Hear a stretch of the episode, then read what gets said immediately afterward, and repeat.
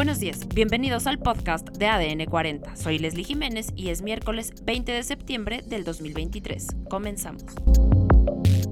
Vinculan a proceso a sujeto por trata de menores en Hidalgo, tras denuncia de la Interpol. Las presas del sistema Kutsamala continúan con déficit.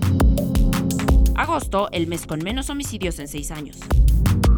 Viuda de Miguel Barbosa va por la gubernatura de Puebla. Pero antes, en nuestro tema principal, Zelensky visita Estados Unidos con motivo de la Asamblea 78. Platicaremos con Amada Castañón, jefa de la sección de Internacional de Fuerza Informativa Azteca. ¿Para qué está Zelensky en Estados Unidos? Bueno, Zelensky fue ahora para unirse a la Asamblea General de Naciones Unidas, en donde se presentan todos los países del mundo pertenecientes a la ONU, a hacer, eh, digamos, hacer eh, unos eh, eh, estatutos a, presentar una, hacer una presentación de lo que pasa, lo que les preocupa en sus países. Ahorita el tema es más que nada en general cambio climático y en particular Zelensky es una, una parte más de esta gira que ha tenido por el mundo desde que yo creo que lleva más de un año, desde que ha podido salir de Ucrania que ha eh, estado pidiendo ayuda para pues seguir enfrentando el asedio ruso. ¿Va en busca de recursos? Eh, lo que más quiere él es que sea un apoyo ya real, digamos, de que se metan por él a la guerra, o sea, que ya haya, que, que haya más acciones, o sea, dinero le han dado le han dado, le han dado armamento, aunque esos armamentos que le han prometido eh, son como a largo plazo, o sea, no se los entregan así. Cuando le dicen, te vamos a dar los aviones F-15, no se los dan de inmediato, sino que tiene, lleva un proceso de que se los van a entregar en, en algunos meses, eh, la capacitación de los pilotos ucranianos, entonces eso es un poco desesperante, siento yo, para él porque no es de que le den más recursos para poder actuar, o sea, sino que él lo que yo siento que él quisiera es que ya lo integren a la OTAN y que la OTAN, los países de la OTAN, peleen con él eh, contra Rusia. ¿Cuáles son las dificultades para que sea integrado a la OTAN? Eh, principalmente que todos los países que, está, que sean miembros de del organismo tienen que estar de acuerdo en que ingrese y una más es que no puede estar en el momento en un conflicto.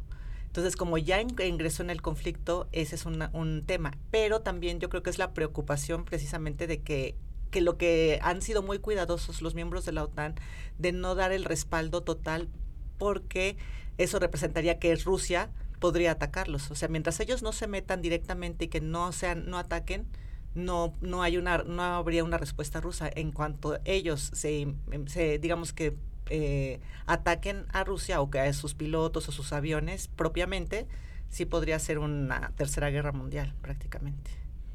En caso de caer Ucrania ya con un panorama fatalista, ¿la invasión seguiría hacia Polonia? Mm, no creo, no, no creo porque Polonia sí es parte de la OTAN. Entonces ahí sí yo creo que es más cuidadoso el presidente Putin de no hacer eso, porque si es este Polonia sí pertenece a la OTAN, entonces no no sería conveniente para nadie, ¿no? Entonces, este, pero estos avances que han tenido son en unas zonas, recuperan unas partes, o sea, hasta ahora no hay un algo contundente de que digan, o sea, Kiev sigue liberada, lo vimos en la, la celebración de independencia hace unas semanas de la celebración de independencia de Ucrania, que exhibieron los tanques rusos quemados. Entonces hay zonas donde sí el asedio está muy fuerte, pero pues ellos tratan de llevar una vida normal en la capital y en algunas zonas del país. ¿Existiría algún favor de un, alguna manera de acortar el proceso tanto de la ONU como de la OTAN, alguna buena voluntad, por así decirlo, para que se faciliten estos apoyos para el presidente de Ucrania? Pues los apoyos están, o sea, lo, lo, están, pero también es lo que una cosa que dijo el presidente de Brasil hoy, eh, Lula, Lula da Silva, que dijo que no era mm, que la ONU está mostrando su ineficacia, su ineficiencia al, al no poder eh, detener este conflicto porque no hay no hay manera, o sea, eh, ahí es una batalla entre dos y Rusia dice que va a ser implacable hasta que gane y, Ucrania dice que no se va a dejar. Entonces, una guerra que en el principio, que ya va, ya va para tres años, que en un principio creían que iba a aplastar eh, Rusia con su ejército a Ucrania y no ha ocurrido, entonces también la resistencia ucraniana pues ha dado mucho mucha fuerza que nadie esperaba. Además de la presión que pueda mediática que puede ejercer el presidente ucraniano, ¿existe otro resultado con el que pueda eh, regresar a su país después de esta reunión general? Pues por el momento yo no veo, o sea, porque ahorita también e, está, eh, Estados Unidos está empezando su proceso electoral, entonces, por ejemplo, ahorita la ayuda que está pidiendo tiene que pasar por el Congreso, entonces el Congreso tiene que autorizar este lo, último que está pidiendo, entonces ahí ya ellos ya no están tan preocupados por la parte global, sino por ya por internamente sus elecciones. Y ya la guerra en Ucrania pues le está pesando a los a los electores estadounidenses de que dicen por qué estamos gastando nuestro dinero allá cuando hay otras necesidades internas aquí.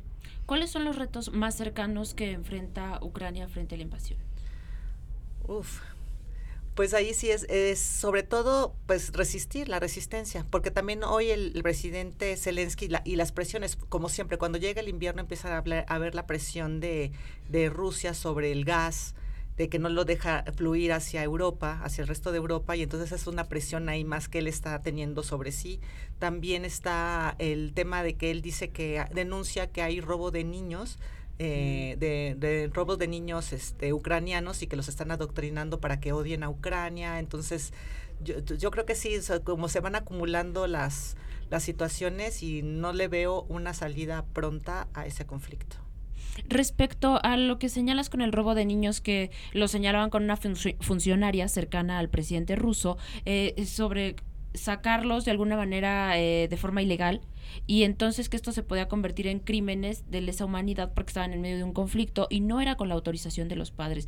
¿Qué es lo que debería de estar haciendo o la ONU puede intervenir en esta situación específica? Pues eh, son los dichos que siempre hacen, ¿no? O sea, es como esta ineficacia, ¿no? De que existe un eh, tribunal eh, penal internacional donde se han puesto ya demandas de, de, crímenes de guerra en esta guerra de Ucrania, pero lamentablemente son hasta que termine el conflicto es que empiezan a investigar. O sea, ahorita, por ejemplo, pueden ir a, algunos a investigar alguna zona, tratar de tener evidencias de lo que está pasando, pero es como difícil y se puede prolongar años. O sea, apenas hemos visto sentencias de la guerra de Kosovo que fue en los noventas, entonces es así como un poco desesperante y yo entiendo, es siento que es la desesperación que tiene el presidente Zelensky de que, o sea, sí, mm, o sea, no necesito que todos se pronuncien eh, de que esto termine. Entonces, pero por un lado, por ejemplo, América Latina no se ha pronunciado tan fehacientemente eh, en contra de la guerra. O sea, eh, ha sido la OTAN y Asia, pues también China está se, ha, armado un bloque con Rusia. Entonces sí es como difícil y sí está complicado que tenga una salida pronta el conflicto. En otros temas, la Interpol denunció ante las autoridades de Hidalgo un caso de abuso y explotación de menores en el municipio de Apán. Elementos de la Fiscalía de Delitos de Género y Trata de Personas obtuvo la vinculación a proceso para una persona identificada como GHRS, investigada por trata de personas en la modalidad de elaboración, almacenamiento y difusión de material fotográfico, así como actos de exhibicionismo corporal con fines sexuales de menores de edad. Además, a pesar de la recuperación de la presa de Valle de Bravo, crece el déficit en el sistema Cutzamala. El déficit en sus niveles de almacenamiento sigue creciendo y actualmente es del 16.7% respecto a los niveles históricos. La Conagua informó que realizó el 4 de septiembre un operativo para transferir agua de la presa El Bosque a la presa Valle de Bravo. En otras noticias, agosto es el mes con menos homicidios en seis años. Esto de acuerdo con la Secretaría de Seguridad y Protección Ciudadana, pues reportó que los asesinatos de agosto pasado son menores a los 2.616 del mismo mes de 2022 pero representan un incremento mensual de 0.77% frente a los 2.464 de julio. Asimismo, la Secretaría de Seguridad y Protección Ciudadana señaló que este delito se centra solo en seis estados. Guanajuato, Estado de México, Baja California, Chihuahua, Jalisco y Michoacán.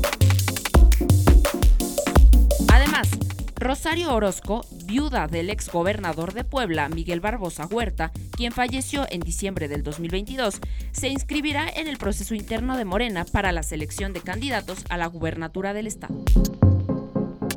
En temas internacionales, el gobierno de Irán liberó ayer a cinco prisioneros estadounidenses a cambio del desbloqueo de 6 mil millones de dólares en cuentas bancarias. Los cinco, así como dos miembros de sus familias, salieron de Irán y aterrizaron en el Aeropuerto Internacional de Doha antes de partir hacia Washington.